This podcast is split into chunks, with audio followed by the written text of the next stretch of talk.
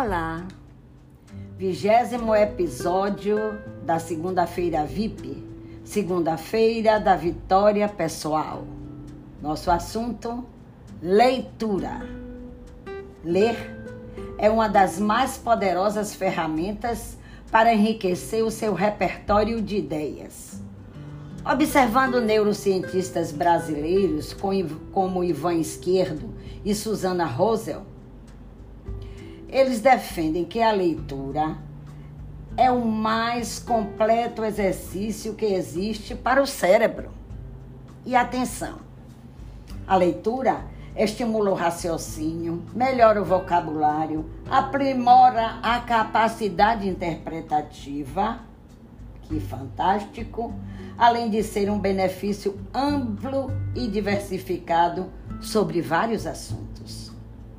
Ler desenvolve a criatividade, a imaginação, a comunicação, o senso crítico e amplia a habilidade na escrita. Você sabia que a leitura é uma forma pura de adquirir conhecimentos? Olha só, muito interessante. E a escritora Lilian Telles disse que certa vez numa entrevista que no Brasil, se houvesse mais livrarias, haveria menos farmácias. Isto porque, se incentivássemos a reflexão ética, a sensibilidade poética e a compreensão filosófica, sim, aí então precisaríamos menos de remédios você sabia que uma leitura interessante dos grandes líderes da humanidade, poetas, filósofos, pode ser uma terapia existencial? Olha que legal. Como, por exemplo, digo Sócrates, pelo seu genial discípulo Platão, curaram muitas mentes. A leitura de seus diálogos provoca a lucidez caminho de uma clareza efetiva dos problemas que vivenciamos nessa vida e onde as soluções são efetivas até quando se fala da morte, que podemos dar um tratamento inteligente que se esclarece com compreensão realista do que e como é o destino humano. Com isso, aprendemos a ter uma visão estendida. Você vê, você ver além do que está na sua frente. Olha que fantástico. E é desta forma, meus amigos, que compreendemos com clareza os limites e a profundidades das coisas que nos são ditas ou escritas.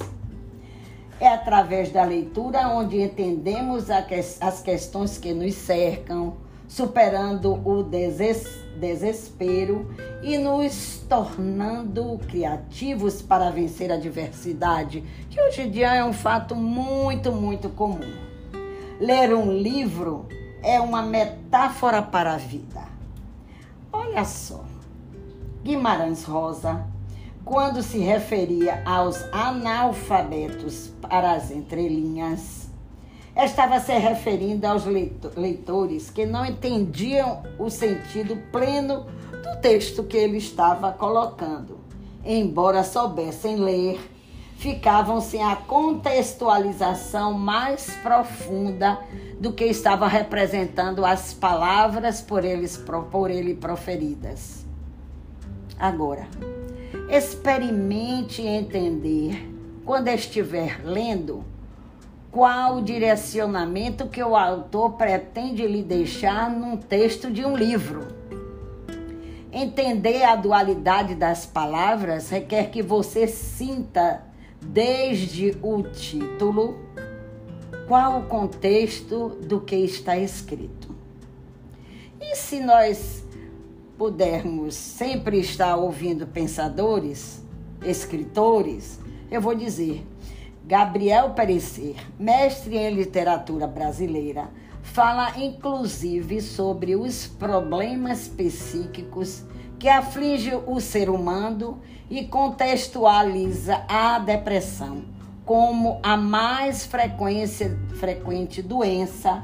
Inclusive, ele fala de casos que se esclarecem como problema filosófico, ético e estético. Fala inclusive de um cansaço de si mesmo, direcionando tudo para as frustrações existenciais. Como isso não é incomum, isso existe muito nos dias de hoje. Como perder um carro, como perder o emprego, ter sido reprovado no exame. Olha que o Enem está aí, a gente tem que ver nossos adolescentes, essas pessoas que estão fazendo que é possível passar, como também é possível perder. Mas isso faz parte da vida, né, gente? Então, enfim, onde a solidão, a desconfiança e o medo e o ressentimento são poderosos causadores de depressão, onde a beleza da vida fica contida na dimensão do coletivo onde o ser não mais aceita como um momento, mas onde este ser resvala a sua existência. Portanto, vocês que estão fazendo o Enem, muita tranquilidade, muita calma. Mas o Enem tem todo ano. Lógico que queremos passar, mas não precisa ficar doente por conta disso.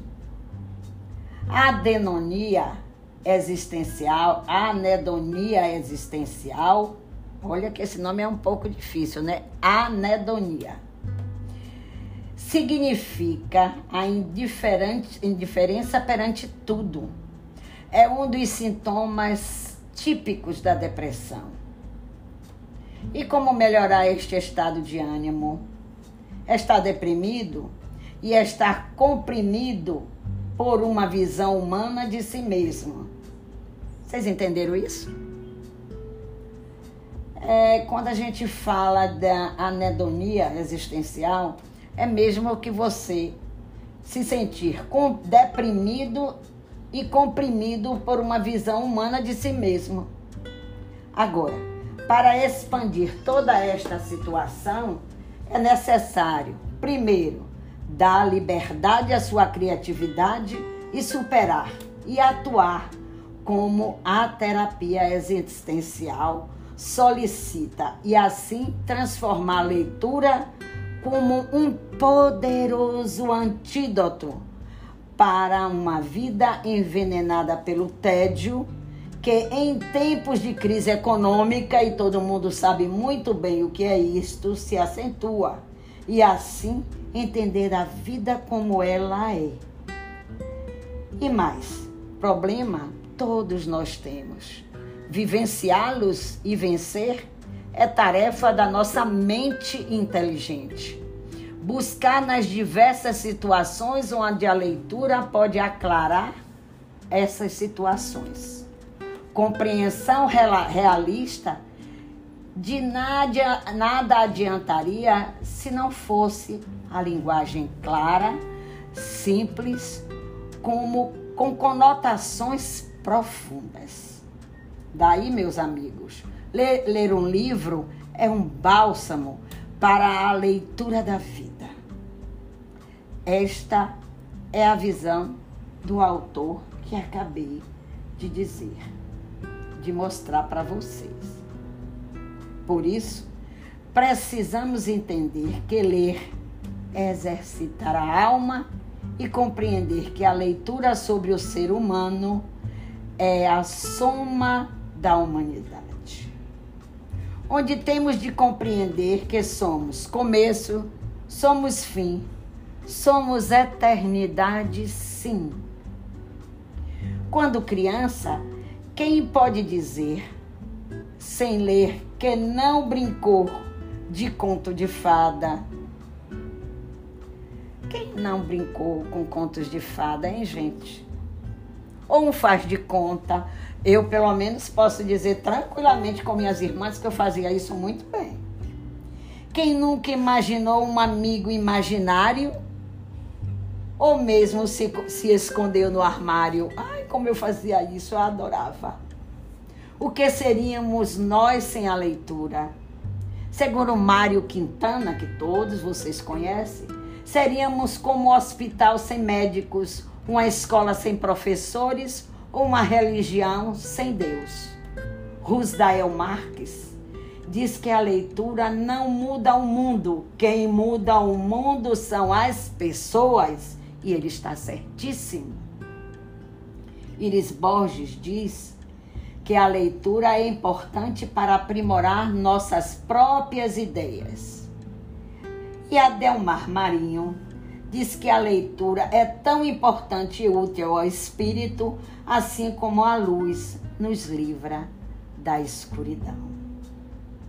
Proporcionar a contemplação de mundos an antes inimagináveis, além de ser uma forma pura de adquirir conhecimento, é a mais perfeita realidade.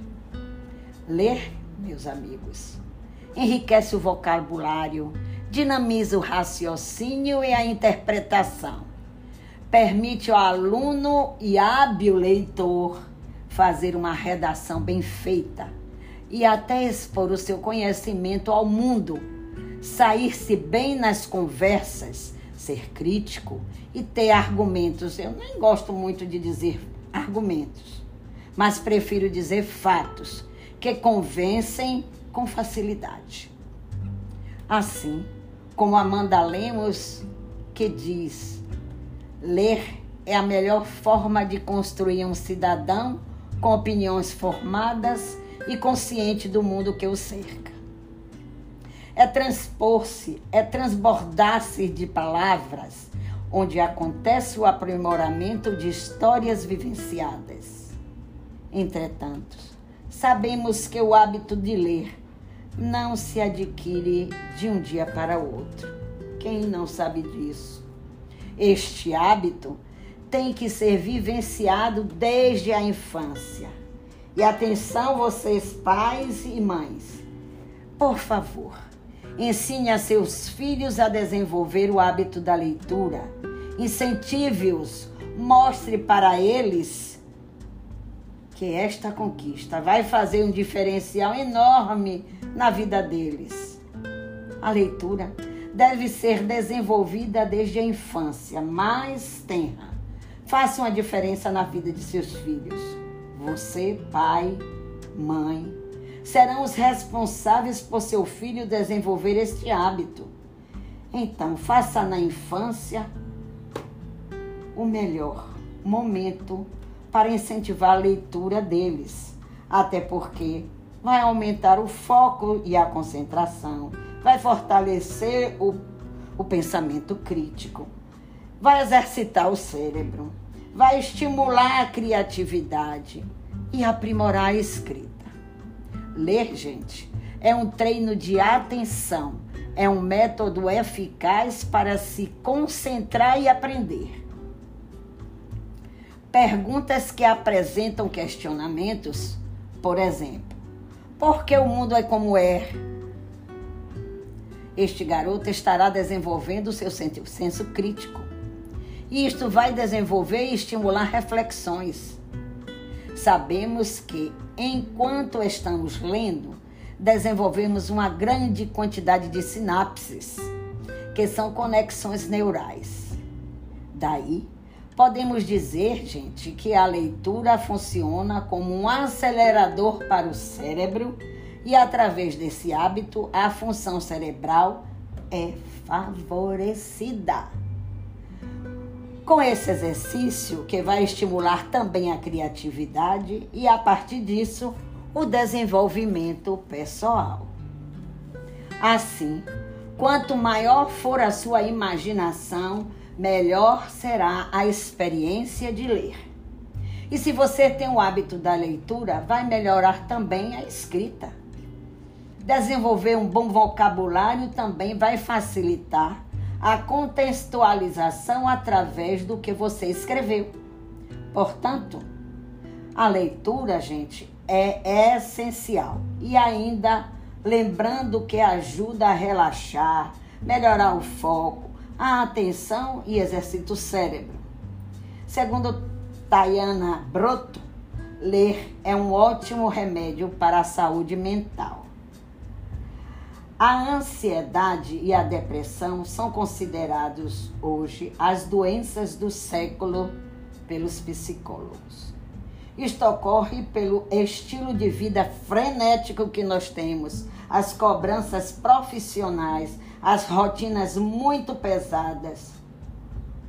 Com hora de terminar, de começar, digo, e sem hora de terminar a jornada laboral. Pois estamos falando do profissional, que não, por não ter sua carteira assinada, que hoje é muito comum no Brasil, principalmente, eles não têm tempo determinado e vão aumentando diariamente as suas tarefas, esquecendo que isto é necessário para termos saúde. Parece até fácil dizer que é preciso parar um pouco a rotina e se dedicar um pouco à leitura. Mas não é utopia, não, é necessidade, viu, gente? Mas vamos tentar fazer esse exercício, porque ele fará muito bem, viu? E vamos procurar um livro que você tenha interesse e dedique um pouco do seu tempo para que você tenha esta atividade com a missão de ajudar a você a ter saúde mental. Como vemos, não temos tempo sobrando, né? Mas estabeleça pelo menos meia hora e faça seu exercício. Deixe um pouco de, do celular, porque nós temos esse hábito, e fique um pouco na companhia de um bom livro. E para quem anda de ônibus, leve sempre um livro, um livrinho pequeno, pode ser até de oração, viu, gente? Aquele que tem mais figuras, que as letras são maior, maiores, para não comprometer a visão e se entretenha com a sua leitura. Vai ajudar você não ficar olhando tudo que está acontecendo dentro do ônibus e o que as pessoas estão falando, a neurose de cada um. Mas isso é uma verdade. E você verá que o seu dia será bem melhor. Você agora vai escolher um lugar na sua casa que fique em posição confortável e eu escolho que é melhor estar sentado e sem o celular, tá? E faça esse exercício por 30 minutos. Isso vai ser muito importante para você. Estamos combinados?